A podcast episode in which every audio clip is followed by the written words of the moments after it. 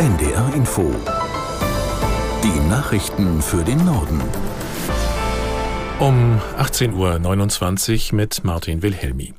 Nach den schweren Überschwemmungen in Slowenien kommt jetzt Unterstützung vom Technischen Hilfswerk, unter anderem aus Schleswig-Holstein, Nordrhein-Westfalen und Bayern. Nach Angaben der Bundesregierung sind erste Einsatzkräfte für Aufräumarbeiten und Wiederaufbau bereits unterwegs. Aus Berlin Julian Marxen. Was die deutschen Helfer ganz konkret machen werden und wo genau, das soll jetzt erst einmal ein sogenanntes Vorausteam klären, sagte mir eine THW-Sprecherin. Und äh, schon unterwegs ist auch ein Bagger vom Technischen Hilfswerk. Morgen früh soll dann der nächste nachgeschickt werden. Nach den starken Regenfällen sind ungefähr zwei Drittel des Landes von Überschwemmungen und Erdrutschen betroffen. Die slowenische Regierung schätzt den Gesamtschaden auf mehr als eine halbe Milliarde Euro. Die Sperrung des Luftraums über dem Niger führt beim laufenden Abzug der Bundeswehr aus dem Nachbarland Mali zu Problemen. Das Aussetzen der Fluggenehmigungen sei ein Rückschlag, sagte ein Sprecher des Verteidigungsministeriums in Berlin. Eine akute Bedrohung für die deutschen Soldatinnen und Soldaten, die sich zurzeit in Niger aufhalten, sehe man aber nicht. Ein Stützpunkt in der nigerischen Hauptstadt Niamey dient als Drehkreuz für den Bundeswehrabzug aus Mali. Etwa 100 deutsche Soldaten halten sich dort zurzeit auf. Vor rund zweieinhalb Wochen hatte sich die Militärführung in Niger an die Macht geputscht. Die westafrikanische Staatengemeinschaft ECOWAS drohte mit einer Intervention. Die Militärs schlossen daraufhin gestern Abend den Luftraum. Das Bundesgesundheitsministerium sieht keinen Anlass für eine Sonderabgabe für Eltern, die ihre Kinder ohne akuten Bedarf zum ärztlichen Notdienst bringen. Vorgeschlagen hatte das der Präsident des Berufsverbands der Kinder- und Jugendärzte Fischbach. Aus der NDR Nachrichtenredaktion Jonas Valentin Weber. Eine Sprecherin des Ministeriums verwies auf die Vorschläge zur Reform der Notfallversorgung, die es von Regierungsseite schon gibt. Darin sei keine Strafgebühr vorgesehen, betonte die Sprecherin. Auch die Deutsche Krankenhausgesellschaft hält nichts von Fischbachs Idee.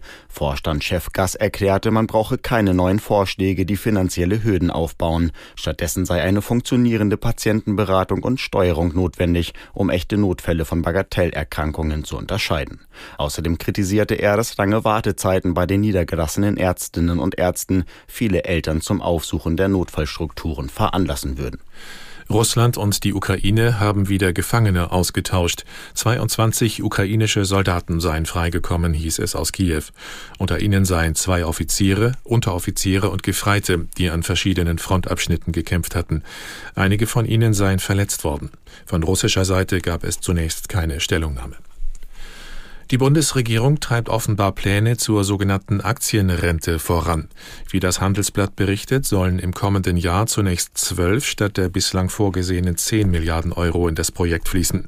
Diese Summe werde dann anschließend jährlich um jeweils drei Prozent erhöht bis zu einem Gesamtvolumen von 200 Milliarden Euro im Jahr 2035. Dem Bericht zufolge haben sich darauf das Finanz- und das Arbeitsministerium verständigt.